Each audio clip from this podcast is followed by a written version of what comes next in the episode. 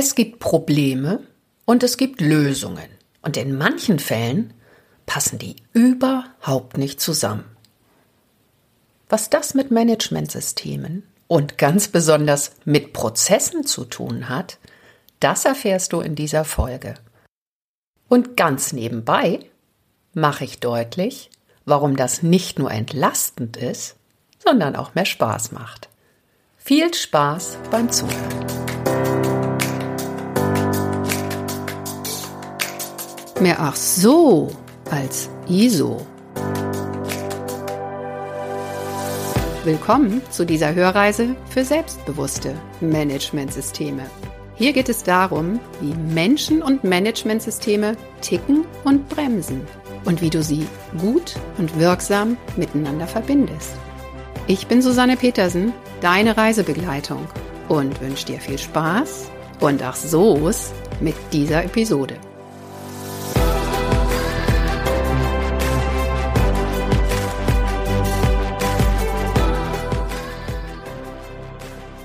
Hallo und willkommen zum Podcast Nummer 66. Schön, dass du wieder dabei bist. Du merkst schon, ich kann mich von diesem wunderbaren Wort passend einfach nicht trennen. Es passt halt einfach so oft so gut. Okay, und heute möchte ich über Lösungen und Probleme sprechen und insbesondere über Prozesse. Prozesse sind ja ein geniales Konstrukt der modernen Unternehmensführung. Sie sind eine Lösung für bestimmte Abläufe, Anliegen, Probleme im Unternehmen. Und so wie es mir manchmal im Privaten beim Schuhe kaufen geht, geht es, glaube ich, auch den Menschen, die Prozesse umsetzen sollen.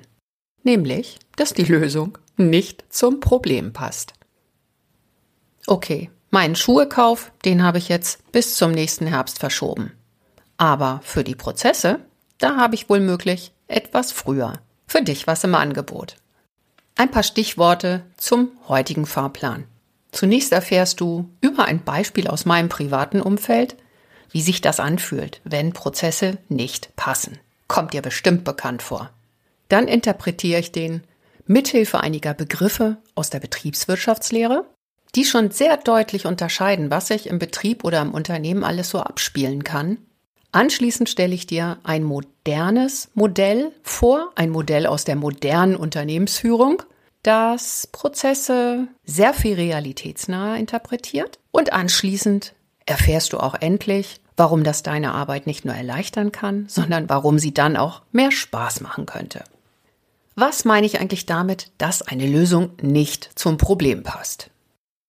Das lässt sich auch wunderbar erläutern anhand eines ganz privaten Beispieles. Stell dir vor, und diese Erfahrung hast du sicherlich schon häufiger gemacht, du hast ein technisches Problem, rufst eine Hotline an und möchtest so schnell wie möglich jemanden sprechen, der dir bei der Lösung weiterhilft. In der Regel funktioniert das folgendermaßen. Du erreichst eine Maschinenstimme. Und diese Maschinenstimme stellt erstmal Unmengen von Fragen. Persönliche Daten, sämtliche Vor- und Nachnamen, Adresse, Telefonnummer, Geburtsdatum. Und irgendwann will sie auch von dir das Anliegen wissen. Das musst du dann noch zehnmal wiederholen, bis sie es verstanden hat. Und nach einer gefühlten halben Stunde landest du irgendwann bei einer lebendigen Person. Im besten Fall kann die dir dann weiterhelfen. Du kannst das sicher nachvollziehen, das ist aus meiner Sicht ein sehr starrer und sturer Prozess, dem ich mich als Kundin nur sehr ungern unterwerfe. Einfach weil ich sehr viel unnütze Zeit verbringe, bis ich endlich mein Problem lösen kann. Das macht mich als Kundin nicht besonders zufrieden, aber es lässt sich sicherlich sagen, dass dieses Unternehmen an der Stelle gut und sehr effizient organisiert ist. Die Unflexibilität wird hier auf jeden Fall bewusst in Kauf genommen. Jetzt lass uns mal ein Gedankenspiel machen. Stell dir vor, dieses Unternehmen wäre ein Start-up und dieses Start-up hätte zwei, drei Mitarbeitende und ich würde da anrufen mit einem Problem. Da dieses Unternehmen so neu am Markt ist, ist es wohl möglich noch gar nicht aufgetreten, dass Kunden mit irgendwas Probleme hatten.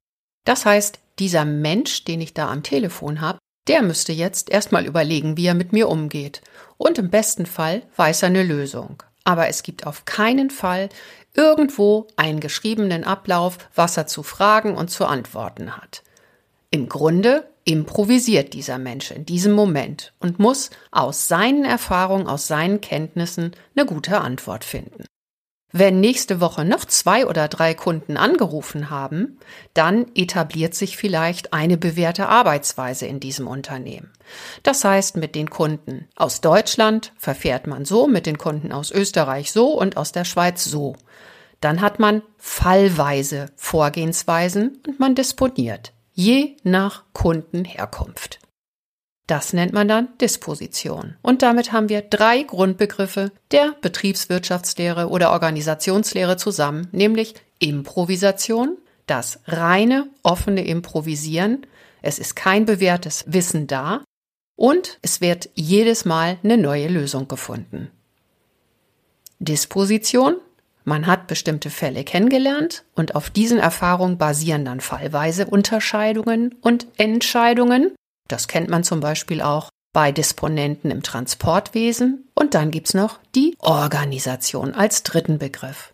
Und hier gibt es festgelegte, standardisierte Verfahren, die auf den Erfahrungen basieren, auf dem, was sich bei den verschiedensten Zielsetzungen bewährt hat.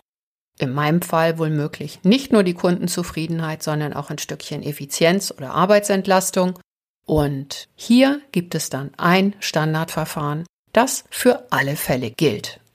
Diese drei Begriffe, die habe ich gefunden und nachgelesen in einem Buch der allgemeinen Betriebswirtschaftslehre. Ich verlinke dir das gerne in den Show Notes.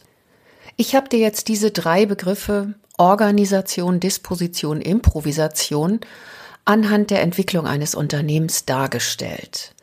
Diese Begriffe sind mir aber auch aus einem anderen Grund unglaublich sympathisch. Warum?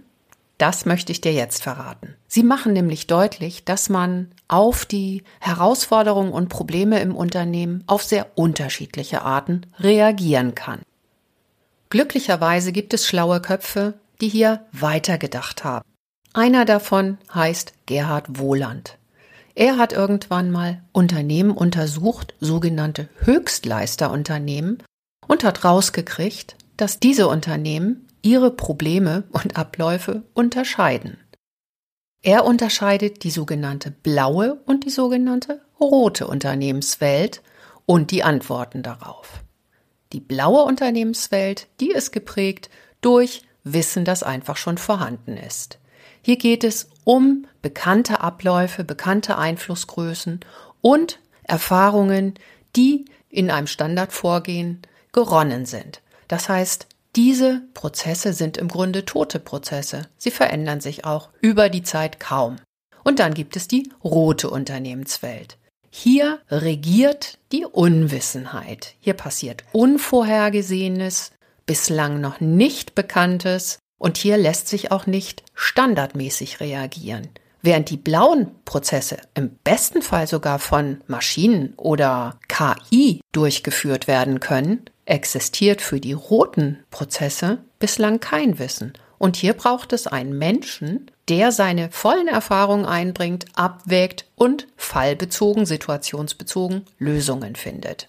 So wie unser Start-up-Unternehmer beim ersten anrufenden Kunden. Während man also wunderbar blaue Prozesse für zum Beispiel immer die gleiche Qualitätskontrolle definieren kann, oder bestimmte Buchhaltungsvorgänge, die wohl auch festgelegte IT-Abläufe hat, sind rote Prozesse eher bei bestimmten Entwicklungs- und Innovationsvorgängen oder bei Reaktionen auf Krisen oder Vorfälle sinnvoll, die dann im Zweifel sehr, sehr unterschiedlich aussehen können.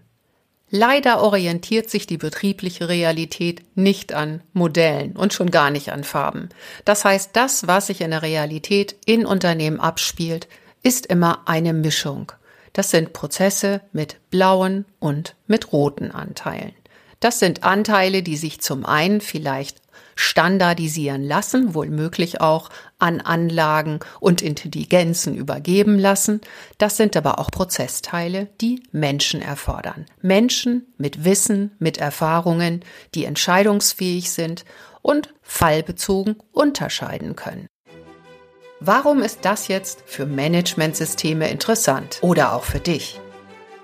Was ich an diesem Blau-Rot-Modell so faszinierend finde, ist einfach die Unterscheidung in einen Teil der Unternehmenswelt, der vorhersehbar ist, wo man Erfahrung gesammelt hat und wo man mithilfe dieser Erfahrungen und Kenntnisse einfach auch Abläufe erleichtern und standardisieren kann. Und den Teil, der halt nicht vorhersehbar ist, wo der Zufall regiert, wo es Einflussfaktoren gibt, die man nicht kennt und wo einfach qualifizierte Menschen reagieren müssen. Diese Unterscheidung hilft aus meiner Sicht, Managementsysteme wesentlich betriebsnaher zu konzipieren und damit im besten Fall auch akzeptierter und hilfreicher für die Nutzer. Ja, und jetzt ist noch eine Frage offen, die Sache mit, warum könnt ihr dir all das zum einen Entlastung bieten und zum anderen sogar mehr Spaß bei der Arbeit? Entlastung, insbesondere auch für den bürokratischen Apparat der Managementsysteme sehe ich darin, dass man jetzt mit diesen Modellen im Kopf sehr viel besser und sinnvoller entscheiden kann, was muss aufgeschrieben werden und wofür gibt es einfach entscheidungsfreudige und qualifizierte Menschen im Unternehmen. So lassen sich gegebenenfalls Prozesse reduzieren oder inhaltlich kürzen, weil einfach mehr Entscheidungsfreiheit gegeben wird. Und die andere Sache, die kann ich dir aus eigener Erfahrung verraten. Es macht wirklich Spaß, Menschen als Experten anzusprechen und sie mit ihren Qualifikationen auch innerhalb der Prozesse zu würdigen und ihnen den Raum für sinnvolle, praxisnahe Entscheidungen zu überlassen. Auch das lässt sich sicher in Prozessen auf wunderbare Art und Weise verankern. Denn diese Freiheit auszufüllen, autonom und selbstbestimmt wirksam zu werden mit der eigenen Expertise, das ist für viele Menschen, auch in Betrieben, ein echter Motivationsfaktor. Das war's für heute. Falls dir die Folge gefallen hat, man kann mich auch abonnieren.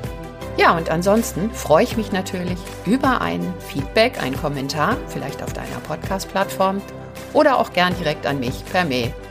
Und jetzt wünsche ich dir weiterhin einen wunderbaren Frühling, pass gut auf dich auf und bleib neugierig, deine Susanne.